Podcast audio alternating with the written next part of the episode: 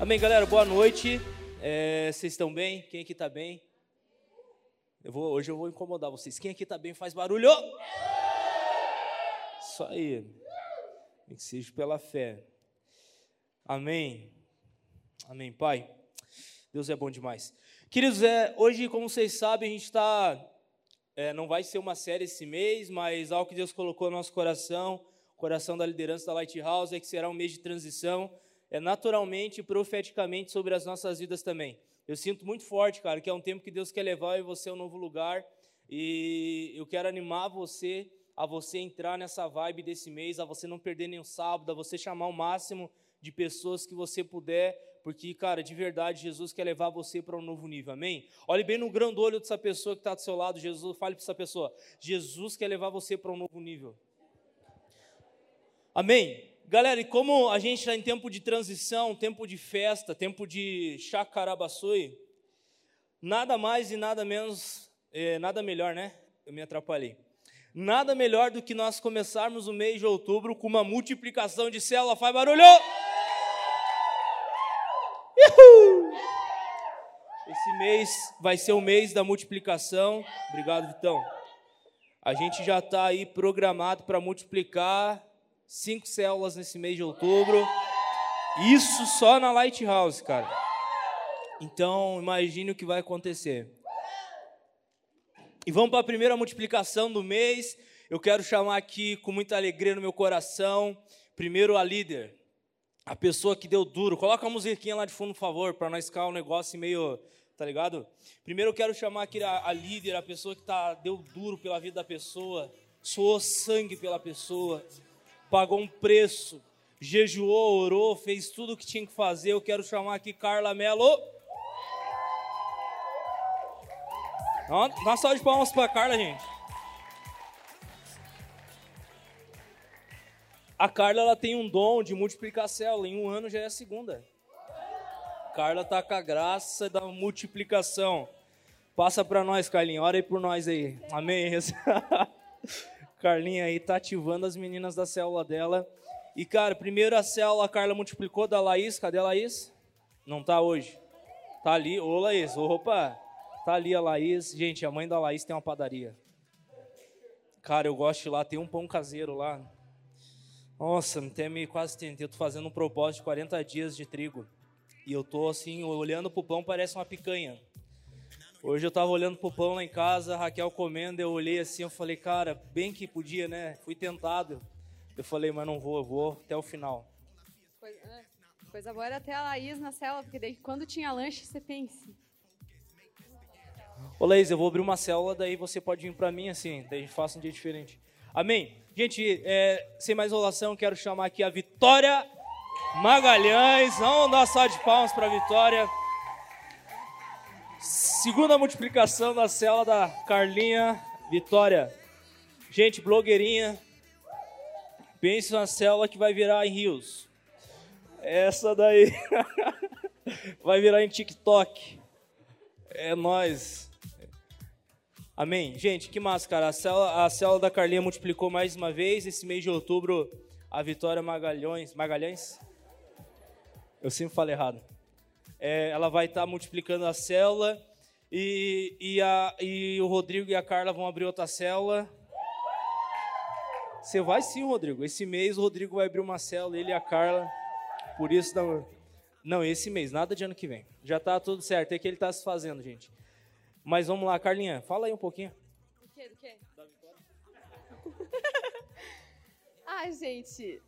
Enfim, aqui um evangelista nata Vai ganhar muitas almas para Jesus, em nome de Jesus. Profetize isso. Menina que tem um coração incrível, toda a vida sempre muito disposta, sempre muito usada por Deus. E eu tenho certeza que essa liderança de célula vai ser o chão, o piso, o contrapiso, que vai ser feito para muitas coisas maiores serem construídas em cima disso. Então, deixa, sabe aquela a, a massa de cimento lá que vira, remexe, mexe, bota água e bota negócio? Seja essa massa, deixa Jesus te pegar e te moldar e vai dar certo. Dá salve de palmas aí, gente. Se for pra bater palma, vamos bater bem. Palma, velho. Amém. Vamos orar. Você pode ficar em pé no seu lugar pra gente orar pela vitória. Vitória, eu creio que é um novo tempo na sua vida, tempo realmente de transição. A gente sabe que essas mudanças assim mexem bastante com a gente, mas eu creio que se Jesus está te chamando para esse novo nível, ele vai te capacitar. Ele vai dar as ferramentas que você precisa, ele vai sustentar você, ele vai proteger você, ele vai te dar sabedoria. Então não tenha medo, porque o maior está dentro de você. A presença de Jesus está dentro de você. Então, quando você olhar para a célula e ver os desafios, você vai olhar para Jesus e ele vai ser maior do que todos os desafios. Então, só vai, cara, só acelera. A gente está junto e nós estamos muito felizes por mais essa multiplicação na Lighthouse, na comunidade. Amém? Sente suas mãos para cá, Pai. Nós queremos orar pela vitória, esse novo tempo na vida dela. Clamamos, Pai, para que o Senhor venha fortalecer ela, venha dar graça, favor, sabedoria, que ela possa olhar para a célula dela e ver mulheres se levantando ao redor dela para ser pilar, para pegar, olhar para ela e falar: Vi, nós estamos junto com você. A gente vai fazer acontecer junto com você. Eu oro, Pai, para quem dessa semana o Senhor venha trazer pessoas para próximo dela, para que ela possa ver é, meninas, Pai. É, eu vejo muitas meninas órfãos se aproximando da vitória e a vitória dando uma graça, tendo uma graça para revelar a sua paternidade para essas meninas. Meninas desamparadas, Pai, destruídas, vão chegar até a célula dela e ela vai ver a tua graça, o teu favor, Pai. E o Senhor vai co conseguir é, dar uma graça para ela levar essas meninas até o Senhor, até Deus Pai, e ver essas pessoas ser curadas em nome de Jesus, Pai. Eu oro para que essa célula venha ser uma célula saudável, uma célula que cresce, uma célula que logo vai multiplicar, porque a tua presença vai conduzir tudo neste lugar, Pai. Em nome de Jesus, Pai. Em nome de Jesus. Pai, é, Vitória, eu vejo tua célula, cara, como parece que um hospital, sabe? Como pessoas machucadas, feridas chegando, e ali Deus vai te dar uma estrutura para que você possa levar essas pessoas a ser curadas em Jesus. Eu vejo uma graça muito forte com isso, sabe? Então só se permita ser usado pelo Senhor. Porque eu creio que essa célula, Deus vai é, curar é, dezenas de meninas, onde elas vão chegar ali de uma maneira destruídas e vão sair dali literalmente impactando a geração que está por vir. Amém? Nós te abençoamos no nome de Jesus. Amém. Amém. Pode se assentar, por favor. Ô, vem cá, vamos tirar uma fotinha bem blogueirinha, já que a Vitória é blogueirinha. Me avisa a hora certa para me. Puxar a respiração.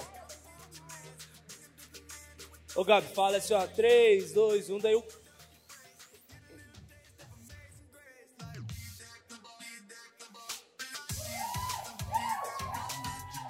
Show de bola.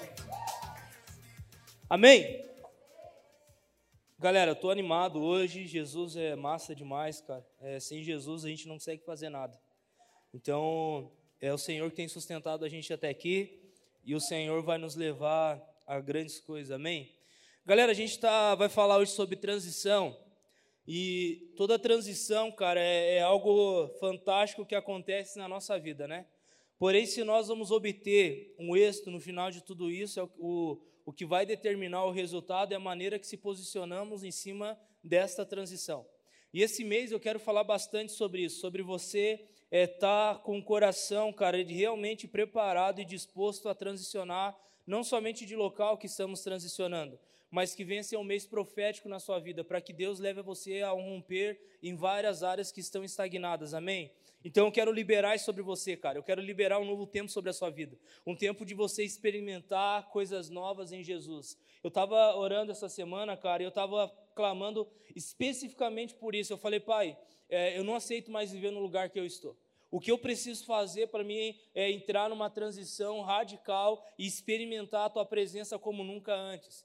E, cara, eu comecei a fazer várias coisas que eu não estava fazendo, e eu falei, Deus, o que, que eu preciso fazer? Qual que é a minha parte? O que, que eu preciso agir? Qual a forma que eu tenho que me posicionar? Porque o que eu tiver que fazer para viver essa transição na minha vida, eu vou fazer. Porque eu decidi entrar nesse novo de Deus, eu decidi entrar em uma nova realidade do Espírito Santo, da presença de Jesus, porque é isso que eu mais desejo no meu coração. Então, a primeira coisa que eu quero trazer para vocês é que se você quer se transicionar, você vai precisar precisar entender que tem muito mais a ver com o teu coração posicionado do que até mesmo com aquilo que Deus vai fazer. Porque Ele não pode fazer em uma pessoa que não quer mudar. Ele só vai fazer em pessoas que querem viver uma transição na sua vida, ou seja, pessoas que vão se posicionar. Então não queira culpar Deus, não queira jogar isso para Deus, não queira colocar a responsabilidade em Deus. Ele já fez tudo por você. Então não queira colocar a responsabilidade que é tua em Deus. Então se você quer viver uma transição na sua vida, cara, se você quer mudar a história da sua vida, se você quer experimentar algo extraordinário de Jesus na tua vida, tem muito mais a ver com você do que com Deus. Porque ele já venceu, cara. Tudo que ele tinha que fazer, já fez. Jesus na cruz do Calvário falou uma palavrinha, não sei se vocês lembram. Ele falou assim: está consumado. O que, que significa? Tudo o que eu tinha que fazer, eu já fiz. Agora ele tocou a bola para nós e falou: então agora vocês precisam mudar. Agora vocês precisam se posicionar. Agora vocês precisam entender que tem mais a ver com posicionamento no coração de vocês para essa transição acontecer do que aquilo que eu posso fazer. Porque Jesus já fez tudo pensando em você. Amém? Fala o pessoal que massa isso. Fala o pessoal que está do seu lado. Jesus já fez tudo pensando em você. Amém? Eu quero usar, a, eu não vou abrir lá, mas eu quero contar a história aonde a gente vai entrar. Eu vou trazer três pontos aqui para vocês essa noite mas eu quero usar como introdução a história de Moisés, amém? Moisés, galera, vocês sabem, ele era um homem que, ah, quando o Faraó mandou perseguir os primogênitos, Moisés era um desses primogênitos, né? Ele era ali uma criança, um bebê, e todo menino, Faraó queria que executasse. E a mãe de Faraó, muito esperta, eu creio que já direcionada pelo Senhor, porque Deus tinha um propósito na vida de Moisés, ela viu a filha do Faraó se banhando e ela pega o seu filho Moisés, coloca dentro de um cesto, vai lá na margem daquele riozinho lá e empurra assim, ó. Vai lá, vai para próximo daquela mulher que nesse lugar você vai viver algo top. E cara, resumindo aqui essa história, Moisés, ele foi criado na família do faraó. A filha de faraó viu aquele cesto, mandou suas servas ir lá pegar, se depararam com o bebê, e Moisés meio que foi adotado para aquela família, cresceu naquela família, e é interessante que Moisés, ele era o povo de Israel, o povo de Deus, ele cresceu no meio do povo egípcio. Ou seja, não era o lugar dele, mas ali ele cresceu. E eu entendo, cara, que tudo isso por causa que Deus tinha um propósito na vida dele. Como vocês já sabem, o povo de Deus estava sendo escravizado pelos egípcios. O povo de Deus estava vivendo um tempo terrível, cara, de miséria, de escassez, porque eles não tinham liberdade, eles viviam numa escravidão. E Deus, ele precisou fazer dessa maneira para que um dia levantasse Moisés para ser o homem usado por Deus para libertar o povo dele daquela escravidão. Então Moisés, cara, quando ele chega ali na juventude dele, quando ele chega numa certa idade, ele se depara com uma cena lá de o povo de Israel brigando, e ele vai lá meio que discutir, acaba matando o cara, daí foge, daí Deus levanta ele, Moisés, eu quero usar você para libertar o meu povo da escravidão. E cara, é interessante porque o povo de Israel, ele estava acostumado a viver na escravidão. Eles estavam acostumados com aquela realidade. Eles estavam acostumados com aquele lugar. E quando eles se deparam com Moisés, fico imaginando eles, quando eles olham para Moisés e vê que Moisés quer tirar eles daquele lugar, eu acredito que de prima, cara, eles nem, nem queriam, eles não acreditavam naquilo que Moisés estava falando. E vocês sabem que Moisés, ele precisou passar por vários testes com o faraó. Vocês lembram? Se eu não estou enganado, foram dez testes que Deus usou Moisés e seu irmão Arão para ir até Faraó pedir para libertar o povo. E eu creio que esses testes Deus usou para mostrar para o povo que Moisés era o homem que ele levantou para libertar aquele povo daquela situação. Daquelas te... Nova voz aqui. Ou depois cortem esse. Por favor. Estou dando uma de, de mestre aqui, não é fácil. Não sou nada mestre, mas vai dar tudo certo. E, e, e Moisés, cara, vai lá, faz tudo que fez com Faraó, e Faraó concorda com ele. Então, pois bem, Moisés, vai lá e faz o que você tem que fazer. E é interessante aqui, galera, que toda transição, ela vai mexer com muito daquilo que está guardado dentro de nós. Eu não sei quem aqui já teve que fazer algumas mudanças na vida, mudar de casa. Quem que gosta de fazer mudança? Tem alguém que gosta de fazer mudança? Cara, é terrível fazer mudança. Eu particularmente não gosto. Eu, eu, eu, não, eu mudei pouco assim de tudo assim, mas casei, fui para uma kitnet que para entrar o sol dentro de casa eu tinha que sair, era pequeno. 3 por 3 a kitnet lá, era só eu e a Raquel, quando o Theo nasceu, nós olhamos, não dá mais ou vamos ter que fazer aqui um, um turno para dormir, né? Dorme um, daí depois vem outro e assim vai. Eu falei, vamos ter que orar aí para Deus abençoar a gente com uma casa, enfim. ganhamos lá é, um dinheiro, compramos um lote, fizemos a nossa casa, estamos lá. Mas é interessante, cara, que toda mudança, por mais que é pequeno, cara, de verdade, ela era pequeno. Quem foi lá em casa na kitnet sabe o que eu estou falando. Era pequeno, cara. E quando eu fui me mudar, eu não achava que tinha tudo aquilo dentro daquela kitnet. Eu falei, não, é impossível. Eu peguei a saveira do tio Lu para fazer minha mudança, dei várias voltas com aquela saveira. Eu falei, cara, não acredito, não acredito que eu tenho tudo isso dentro da kitnet aqui. E tinha. E é doido porque você vai fazer essa mudança, você se depara com algumas coisas. Por exemplo, você vai lá e você começa a mexer nas, dentro do teu guarda-roupa, dentro de algum armário, você começa a ver coisas que você nem lembrava que tinha. Quem é que já, já aconteceu isso? Você vai lá no teu guarda-roupa, começa a mexer em rosa, nem lembrava que tinha mais essa calça, essa roupa. Você vai mexer nas caixas, oh, eu tenho esse livro, nem lembrava mais. E cara, e essa transição com Deus é exatamente assim. Quando Deus quer transicionar você para um novo lugar, a primeira coisa que você vai precisar fazer é levantar acampamento. E quando você decide levantar acampamento, significa, quando você decide pegar todas as coisas que você tem para ir para esse lugar, Deus vai mostrar coisas dentro de você que você nem lembrava mais. Deus vai mostrar situações na sua vida que você não lembrava mais.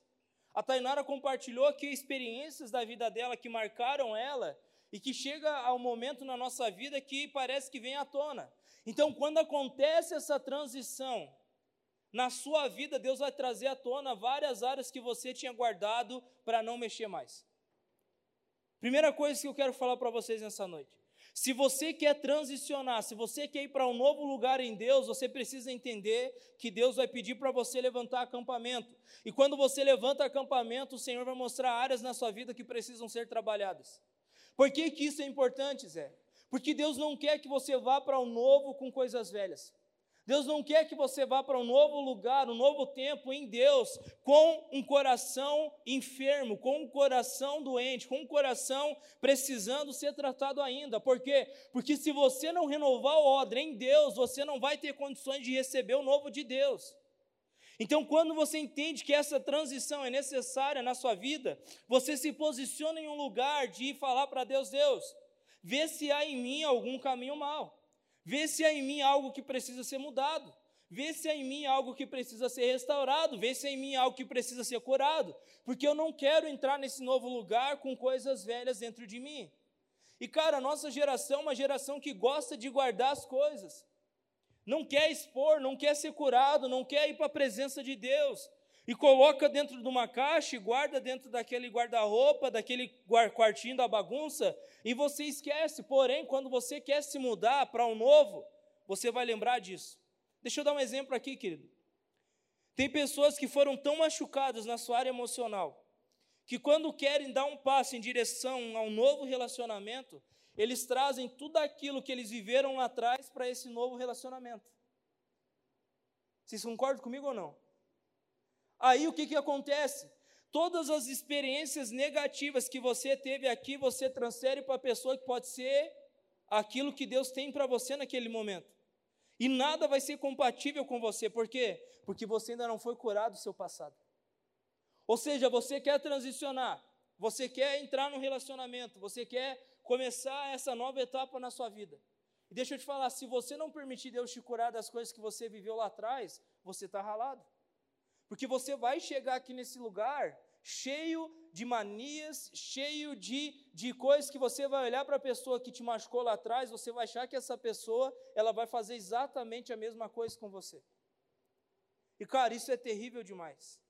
A Tainara compartilhou aqui no pós-louvor algo que estava ali para ser curado e qual era a dificuldade dela, ela transferia para Deus.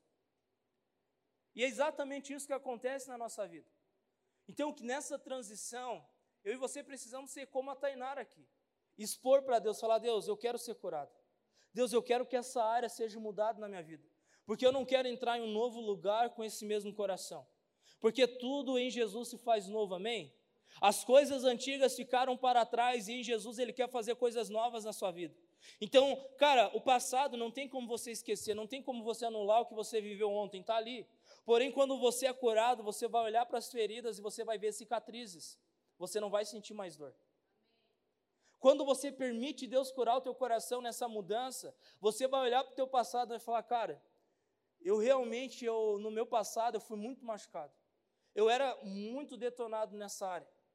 Mas por causa que Jesus tocou na minha vida, eu fui curado, hoje eu estou aqui em um relacionamento, eu olho para isso e eu vejo só uma coisa: só cicatrizes. Eu não sinto mais dor. Amém? Galera, eu lembro de uma experiência minha, deixa eu compartilhar com vocês. Eu não vou falar da Raquel, tá bom? Agora. Eu sempre falo da Raquel. Vou falar do antes da Raquel. Aproveitar que ela não está aqui. Vamos falar. Cara, eu tinha um rolinho. eu tinha assim um. Sabe quando você ali é adolescente, você se apaixona e você acha que você vai casar com a pessoa, mulher da tua vida, aquela coisa toda. Você sabe, né, Alex?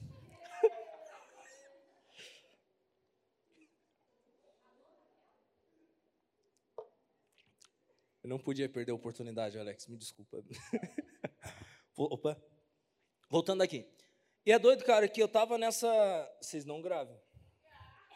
Corte a. É doido que eu tava nessa, nessa, nessa vibe. Cara, de verdade, não. Nossa, a gente era muito correto. Malemão encostava na mão da menina. A gente fazia tudo certinho, tudo assim. A gente tinha aquela, vamos fazer 18 anos de idade, vamos nos casar. Era essa a mentalidade que a gente tinha. Vamos namorar, né? Não casar, mas vamos namorar e vamos casar. Era esse pensamento.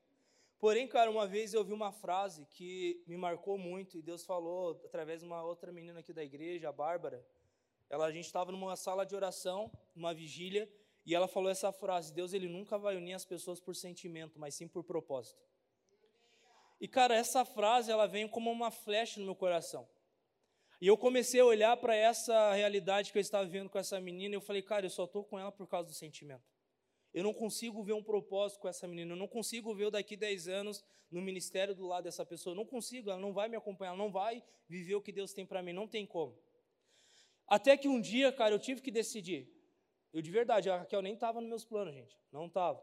E eu falei, Deus, eu quero entregar isso para ti, porque eu sei, por mais que a menina seja uma menina incrível, uma menina que busca o Senhor, eu não estou querendo ter um relacionamento com ela para casar por causa de um propósito. Por mais que é, o sentimento seja importante. Mas eu estou com essa pessoa apenas por causa daquilo que eu sinto por ela.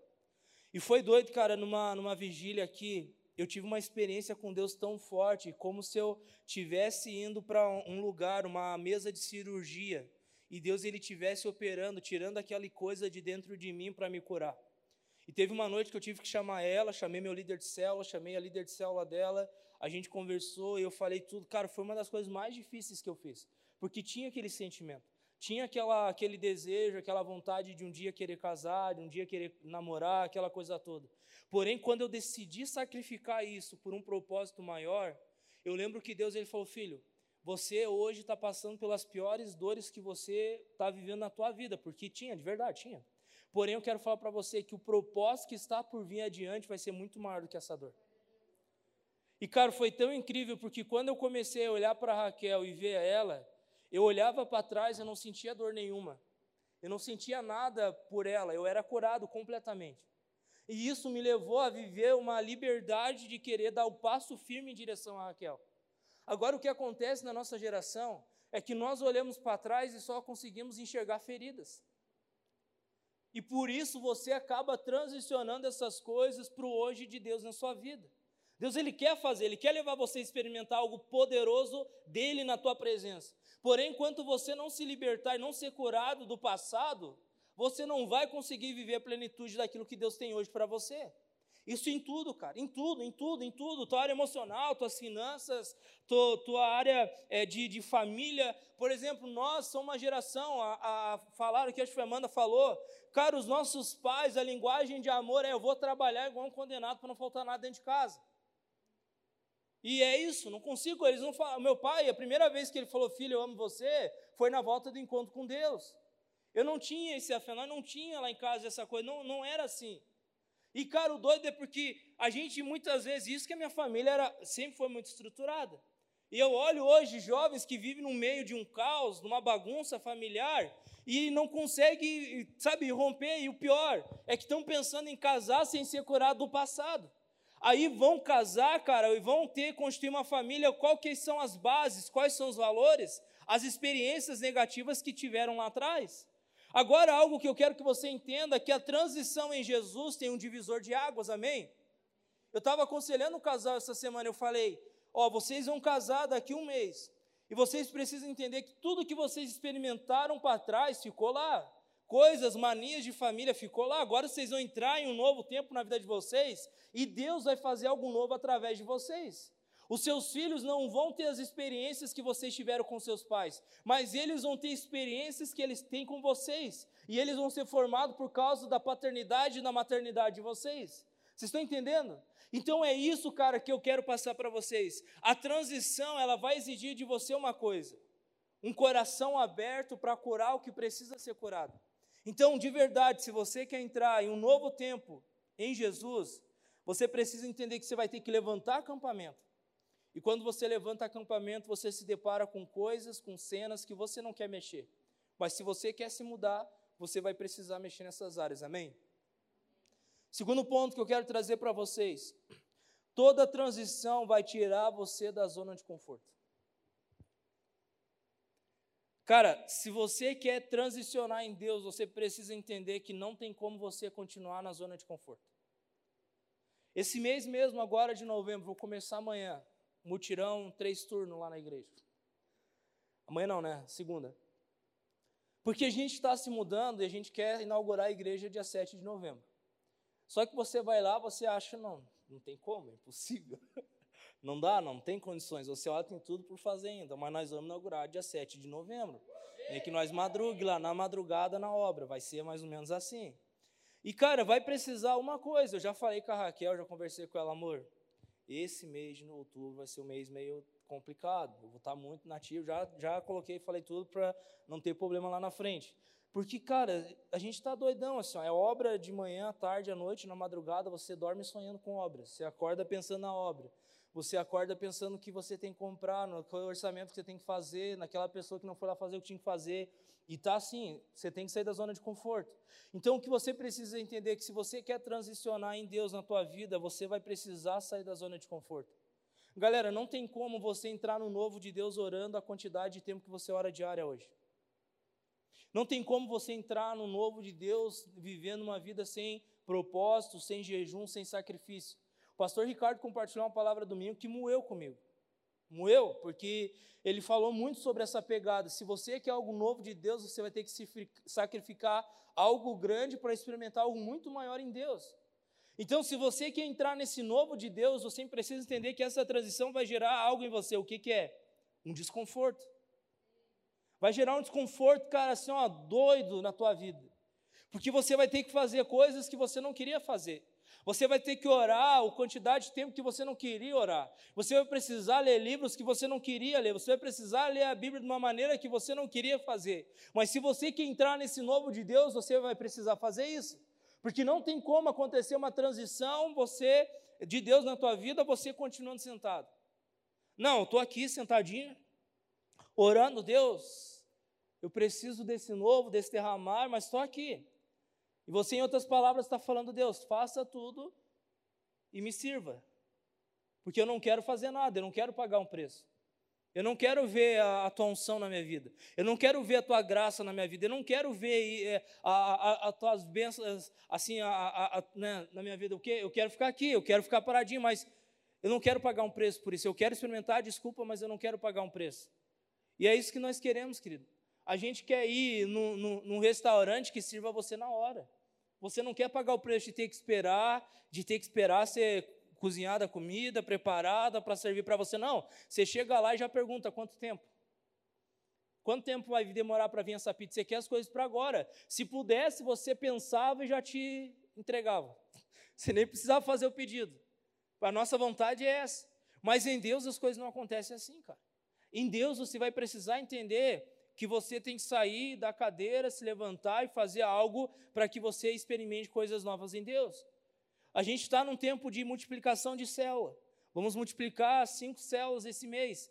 E o que, que vai acontecer? A Vitória vai ser a primeira agora. Ela precisa entender, cara, antes eu ia para a célula para sentar, óbvio, participava das escalas, mas a responsabilidade era da Carla.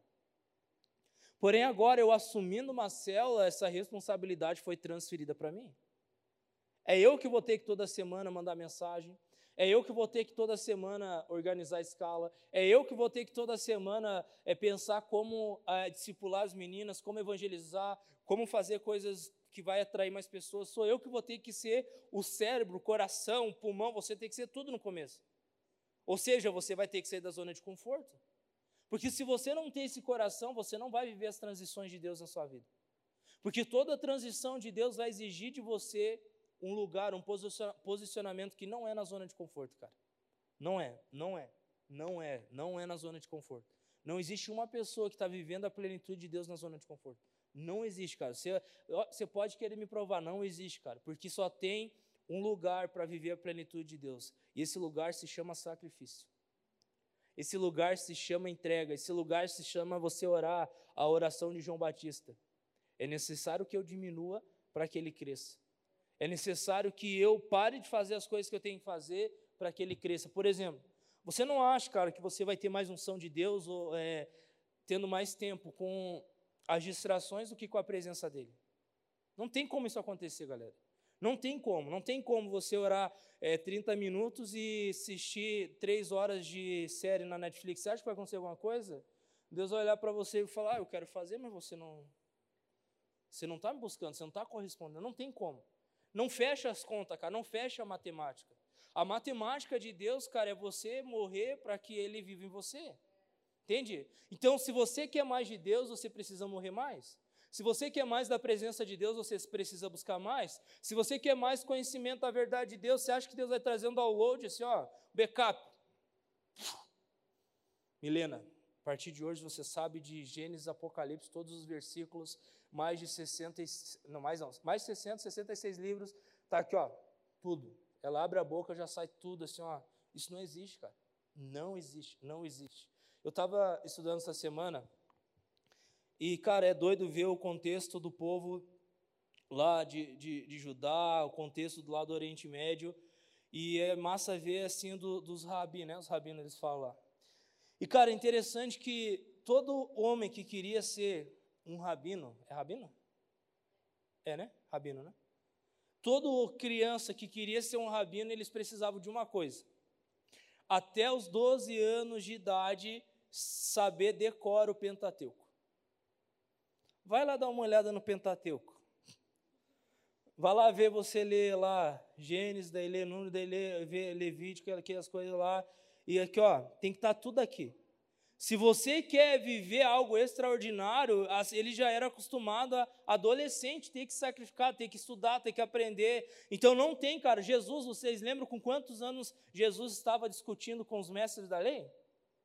Doze anos. Jesus, com 12 anos, ele já moía com aqueles caras. Ele não tinha uma faculdade de teologia, gente. Ele não era um cara assim que, meu Deus, já. É óbvio que é Jesus, né? Diferenciado. Mas é Jesus, né? Tem todo esse, esse ponto. Mas, cara, Jesus, eu acredito que ele teve que aprender muito. Agora eu vou dar no dedo de vocês também. Vocês estão dando risada de mim? Vocês vão ver agora. Agora eu vou dar uma de mestre aqui. Jesus, cara, em Hebreus fala que ele teve que aprender obediência. Jesus passou 18 anos em off, entre aspas. Porque Jesus teve que aprender com o pai dele, ele teve que ser eh, carpinteiro, ele teve que ralar, ele teve que. Cara, pense, pense bem, gente, pense bem, pense bem comigo, pense, mas pense. Jesus, ele sabia que ele ia ser o cordeiro, ele sabia do propósito dele. Porém, Deus, na sua magnitude, na sua glória, ele fala: Jesus, então eu vou te dar 18 anos de você ficar escondidinho. Você vai ficar escondido, Jesus. Você vai ter que olhar para o seu pai aí, José, o cara que tinha essa referência natural paterna na vida dele. Você vai ter que colar nesse homem, você vai ter que aprender a ser carpinteiro. Mas eu fico pensando, né, Jesus, mas eu quero ir para as nações. Ele pensando assim, Deus, mas eu quero ir para as nações, eu, eu, eu quero curar, eu quero orar, eu quero fazer. E ele fala: não, não, não, não. Você vai ter que sair da zona de conforto, meu filho. Eu sei que se você quiser, nesses 18 anos, você fazer muita coisa doida. Eu fico imaginando o que seria da Bíblia se Jesus ficasse nativo aos 33 anos. Mas num período de 18 anos, cara, ele ficou em off. Ele ficou ali guardadinho, ele ficou ali aprendendo, ele ficou ali, cara, sendo lapidado de todos os lados. E é assim com a nossa vida, cara. Se você quer ir além, se você quer viver um romper de Deus na tua vida, você precisa entender que vai ter momentos que Deus vai chamar você para um lugar secreto onde você não vai aparecer.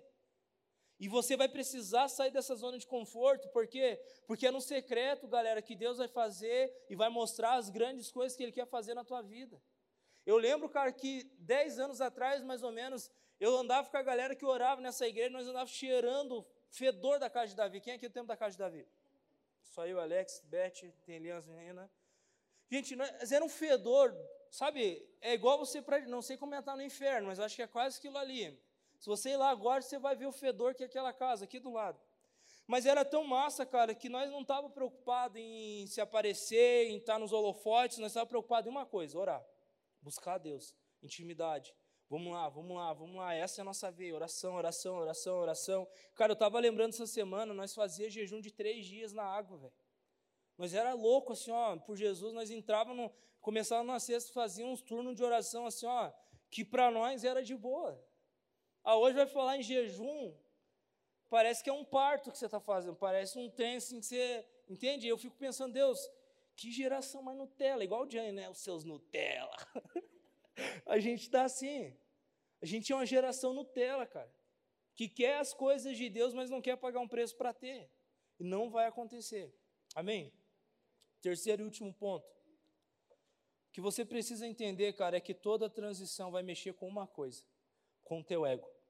Porque quando você transiciona em Deus, você não vai transicionar mais por você, mas você vai transicionar por um propósito. Então toda a transição vai mexer com uma coisa, cara, com o teu ego. Quanto menos de você, melhor. Porque é dessa maneira que você vai permitir ter mais espaço para ser cheio da presença de Deus. Amém? Então, galera, de verdade, cara, eu falo isso com muito amor. É um novo tempo para nós como igreja. É um novo tempo para nós como Lighthouse. E mais do que nunca nós precisamos se levantar enxergar, bater no peito e falar, como Isaías falou. Primeiro ele foi curado, primeiro ele passou por uma transição dentro do coração dele de cura, mas no final Deus pergunta: quem que eu vou enviar? Quem que há de ir por mim? E Isaías, cara, ele desesperado fala: Deus, eis-me aqui, envia-me. Porque de verdade, cara, eu vejo que aquele lugar lá para Lighthouse vai ficar pequeno demais. Nós vamos ter que pensar, eu estou sendo ousado que eu estou falando aqui, bem ousado. Nós já temos 900 cadeiras lá para lugar. Mas eu creio, cara, que isso aí não vai ser nada. Nós vamos ser uma geração que vai se levantar para manifestar o reino de Deus. Hoje eu estava conversando com um amigo meu, numa outra igreja aqui da cidade, e a gente estava falando sobre isso, sobre Deus levantar uma geração de jovens apaixonados por Ele, aonde realmente nós vamos entender qual é o nosso papel e vamos sacrificar, vamos fazer o que precisa ser feito para nós viver essa transição. Porque, cara, de verdade, Deus quer levantar na nossa igreja muito mais líderes de célula pessoas que vão invadir os bairros, as universidades, as escolas dessa cidade. Eu creio que Deus quer abrir muito mais frentes de projetos aqui, onde nós vamos abençoar a sociedade da nossa cidade. Hoje temos o projeto Semear, e cara, já é incrível, mal posso esperar os outros projetos que vão começar, e nós vamos invadir todos os bairros carentes dessa cidade. Por quê? Porque Deus está levantando um senso de urgência na nossa igreja como nunca antes. Agora, o que eu pergunto para você, você vai ser um telespectador, vai ficar olhando, ou você vai falar, Deus, eis-me aqui, eu quero fazer parte disso, eu quero fazer parte disso. Eu estava, uma das coisas que mais eu orei na minha vida foi por essa mudança, cara.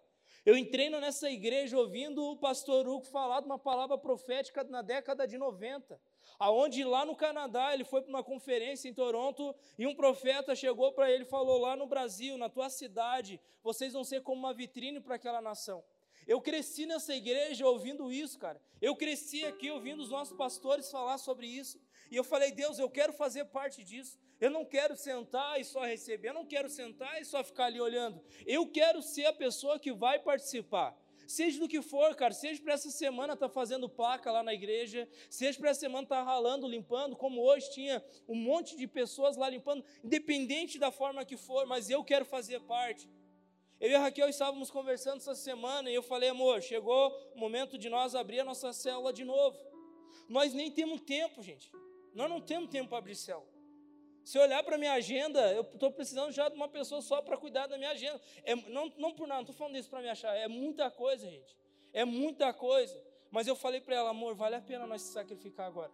Esse é o momento de nós sacrificar. Esse é o momento de nós abrir mais uma célula. Esse é o momento de eu e você sair desse lugar e pagar o preço que for preciso ser pago. Estamos com duas crianças, bebê, não sei como que eu vou fazer. Acho que a minha célula vai ser na quarta, da Raquel na quinta, para mim ficar em casa na quarta com os bebês e na quinta a Raquel fica em casa. Ou vice-versa, me atrapalhei um pouquinho danado. Mas o que, que eu estou falando? Eu falei, amor, essa é a hora. Essa é a hora de nós sairmos da zona de conforto porque nós queremos experimentar uma transição de Deus na nossa vida. Cara, eu estava orando, eu não estou falando disso, gente, para me vangloriar de verdade. Eu estava falando, Deus, o que eu preciso fazer? E algo que vocês já estão observando, eu tenho um pouco de dificuldade de jejum, né? Vocês entenderam? Cara, comida para mim é um trem assim que não dá, véio, sabe? É difícil. E eu falei, Deus, o que, que eu preciso fazer? Eu tenho que ser radical. E Deus começou a falar: Eu quero que você entre num tempo de propósito. Eu quero que você, sozinho com você, entenda que eu quero que você entre num tempo de propósito. Faça uma agenda mais intensa de oração, de devocional, de leitura, de querer aprender e que você fique 40 dias sem comer farinha branca, sem comer nada que vem de trigo e coisa. Eu falei, Deus, mas tudo que eu gosto é de trigo. É pizza, é hambúrguer, é pão, tudo que eu gosto vem daí. Deus falou, então, pois bem, é isso que eu quero que você sacrifique por 40 dias. Eu falei, Deus, é nós. E ele perguntou: Você quer entrar no meu novo? Você quer entrar nesse novo tempo? Eu falei: Deus, eu quero. Então, é um preço ser pago. O jejum vai acabar dia 6 de novembro, nós vamos inaugurar dia 7. E eu falei: Deus, eu quero entrar naquele lugar com uma nova mentalidade, com um novo coração. Quero entrar naquele lugar com, sabe, com uma pegada diferente. Eu não aceito entrar em um novo tempo da mesma maneira que eu estou hoje. O que, que eu quero falar para vocês, cara? É um tempo que Deus está chamando a Lighthouse a um novo lugar. Há um lugar onde Deus quer começar a expandir. Há um lugar onde Deus quer trazer um crescimento mais é, interno dentro de nós do que externo. Óbvio que a consequência vai refletir no número de pessoas aqui dentro, mas eu não estou preocupado com isso.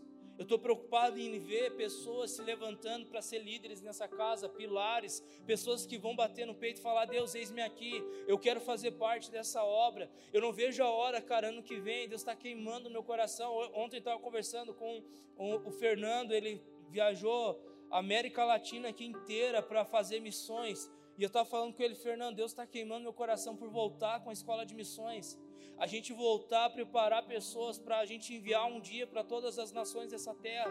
Porque eu creio que de lajes Deus vai preparar jovens para realmente falar: Ei, Deus, eu entrego a minha vida para o Senhor. Eu estou aqui, ó, Deus, eu entrego os meus sonhos, eu entrego tudo que eu planejei para o Senhor. Porque é isso que Deus está chamando, um radicalismo sobre nós, que nós nem poderíamos imaginar que um dia faríamos. Mas é isso que Deus quer. Pessoas que vão entrar na área da educação não para ser só um professor para ganhar um bom salário, mas vão entrar para mudar a história das escolas, cara. Essa semana a gente estava conversando com, com a, a, a Rúbia, ela é professora na rede municipal aqui da cidade, ela procurou a Raquel. Ela falou, Raquel, abriu uma porta na escola aqui, porque tem uma menina aqui que ela está tendo crises de ansiedade no meio da aula. E a Rúbia foi até a diretora perguntando se poderia ajudar, e a diretora desesperada falou: pode trazer ajuda porque nós queremos. Gente, as portas estão se abrindo, a colheita está pronta, está tudo preparado, está tudo organizado. Se você ir agora aqui nesses pubs ao redor da universidade, está lotado de gente que por fora parece bonitinho, mas por dentro não tem vida. Agora nós vamos ficar aqui olhando, ah, vocês estão tudo indo para o inferno, é isso mesmo, continue assim, está tudo certo, sem Jesus, está tudo uma maravilha, ou nós vamos se levantar como homens e mulheres de Deus e falar, Deus, eu quero sair lá, eu quero pescar, eu quero ganhar pessoas para o Senhor, eu quero ganhar minha família para o Senhor, eu quero ver jovens sendo transformados, eu quero ver jovens entrando aqui detonados das drogas, das drogas, do álcool, de tudo que for, olhando falar, eu não estou aqui desse estado, eu falei, ok, você está no melhor lugar, porque é aqui que Jesus está e aqui é o lugar para você ser transformado. Vocês estão entendendo? Essa semana eu fiz uma loucura por Jesus, fazia horas que não fazia isso, gente. Quinta-feira eu tive um momento com a Raquel, a gente teve aquele Vale Night, saímos comer, tem um tempo só eu e ela. Aí eu falei, amor, vamos lá no shopping dar uma caminhada, a gente comeu rápido, estava sobrando tempo. E a gente chegou no shopping, já era umas 10 horas da noite, só eu e ela ali, o shopping já estava fechando todas as lojas, só ficaram ali de alimentação aberta. E eu, cara, queria ver um óculos para mim, fazia horas que eu queria comprar um óculos para mim. E eu não, não tinha dinheiro naquele momento, eu falei, ah, vamos lá olhar, não custa nada, né? Olhar não paga, vamos olhar. E cara, eu cheguei na loja, sabe quando você olha para um óculos e você fala, é esse? sabe quando liga assim, ó? Sabe quando você está procurando, você não acha, não acha, não acha, e quando você olha, você fala, cara, é esse. Eu fui procurar o preço, eu perguntei o preço, eu falei pro cara, falou, ó, é X, eu falei, bah, não tem. Então não é agora, né? Aí a Raquel colocou um óculos também, e era igual a ser esse mesmo sentimento, é esse. Ia dobrar o preço, gente, ia dar 600 conto quase. Eu falei, não temos, mano, tem como, vamos para casa, deu boa, Deus abençoe a nós. E cara, mas lá tava um, um rapaz desesperado para bater a meta do mês. Era o último dia do mês. Todas as lojas estavam fechadas, fecha às 10 horas. Ele estava lá, eram umas 10 mil, ele estava lá aberto. Porque ele falou: ó, ninguém dessa loja bateu a meta. Eu estou aqui porque eu quero bater a meta, eu quero ver. Daí eu olhei os óculos e tal, e falei, amor, vamos, vamos embora. Eu fui lá no banheiro, daí a Raquel olhou para mim, eu olhei para ela. Daí ela falou, vamos. Deu, vamos, mas não temos. Daí ela falou, mas vamos sacrificar o que nós temos para abençoar esse cara. E a gente voltou lá na loja, eu fiz uma proposta para ele. Eu tinha um dinheiro em casa e o meu cartão não tinha levado. E eu fiz uma proposta para ele da China. Eu falei, ó, você passa o teu cartão. falei assim, você passa o teu cartão, você paga, bate a meta, nós queremos abençoar você. Eu falei, ó, eu quero abençoar você, a gente quer abençoar você. Nós não temos dinheiro aqui, meu dinheiro está lá em casa e meu cartão está lá em casa. e eu falei para ele, você passa o teu cartão, amanhã eu venho aqui e trago o dinheiro para você. O cara ficou me olhando, né? Pense. E eu falei, mas para mim fazer isso, eu quero te pedir uma coisa, eu quero orar com você, senão eu não vou fazer. Aí ele falou, tá bom. Daí o cara já, ah, era meio desviado. Daí ele, nossa, já cresci na igreja, meus pais são da igreja, sou do berço cristão. E cara, era doido que no meio da loja, tudo aberto, eu e Raquel começamos a orar por ele. A gente começou a ministrar, Deus me deu uma palavra para ele, eu comecei a orar por ele. E eu falei, você topa fazer essa loucura? Aí eu falei, ó, para você dar um voto de confiança, né? Fica com o óculos aí, eu não vou levar para casa. Você passa seu cartão, bate a meta, vai ser o único funcionário da empresa a bater a meta no mês. Amanhã eu venho aqui, pago e pego o óculos e show de bola. Aí, cara, ele falou: "Não, pode levar o óculos. Eu confio em você. Leva e eu sei que vai dar tudo certo, eu sei que você vai vir aqui amanhã." Peguei o número dele, conversando com ele já, mas o que, que eu estou falando para vocês? As pessoas estão desesperadas, cara. E a gente está escondido. A gente precisa entender que é um tempo de nós se levantarmos, velho. É um tempo de você olhar para o teu líder de célula e falar: ei, o que, que eu posso fazer para te ajudar mais? Como que nós podemos fazer para a nossa célula crescer? Como que nós podemos fazer que uma célula evangelística, que vamos triplicar o número dessa célula? Porque, cara, de verdade, você está numa igreja que proporciona para você uma estrutura de célula que é fantástica, onde você pode aqui fazer a célula, você pode ser pastor, você pode ser evangelista, você pode ser tudo através da célula. Então, não tem como você querer primeiro pensar em nações sem antes pensar em cuidar de uma célula. Tem gente que chega para mim e fala, Zé, eu quero ir para as nações. Daí eu pergunto, você já pensou em abrir uma célula? Porque se você não quer abrir uma célula hoje, por que, que você vai querer ir para as nações amanhã? Você está entendendo? Então, tudo na vida, cara, tem pessoas que nem têm chamado missionário para pregar nada, mas eu falo, cara, abra uma célula, porque a célula é o lugar de você ganhar pessoas para Jesus, independente do teu chamado, seja na educação, na saúde, seja no que for. Deus ele chama a fazer uma coisa: pregar o evangelho e fazer discípulos. Não tem outra coisa, cara. Você pode tocar teclado bem igual o tio William aqui. Mas se você não ganhar pessoas para Jesus, você não vai ser eficaz no reino de Deus, cara. Porque não tem nada a ver com teus dons, com teus talentos. Tem a ver com você ganhar pessoas para Jesus. De verdade, cara. Você vai lá na África, eu quero um dia ir lá. Eu amo aquela nação, aquele continente. E, eu, e cara, você vai para lá, eu tive uma experiência no sertão. Nada, mas é mais ou menos assim. Você vai lá, cara, eles não tem nada de estrutura, gente. Essa semana eu tava vendo, até a Beth me marcou num vídeo. A gente foi pro sertão, acho que uns três anos atrás, a gente foi dois anos seguidos. Eles fazem o culto pular de fora de uma casa. Não tem estrutura nenhuma, gente. Não tem estrutura nenhuma. Aí você olha e vê o que está acontecendo. Eu estava olhando hoje, o, o, a semana, o culto dele de domingo passado. Tinha força de cadeira para lado de fora da igreja. Porque a igreja está lotada de pessoas sendo salvas para Jesus sem estrutura nenhuma. Não tem nada. Vocês estão entendendo? Não tem a ver com isso, cara. Tem a ver com o reino de Deus avançar através de nós ganharmos pessoas para Jesus. Amém? Eu quero convidar você a ficar em pé no seu lugar, por favor.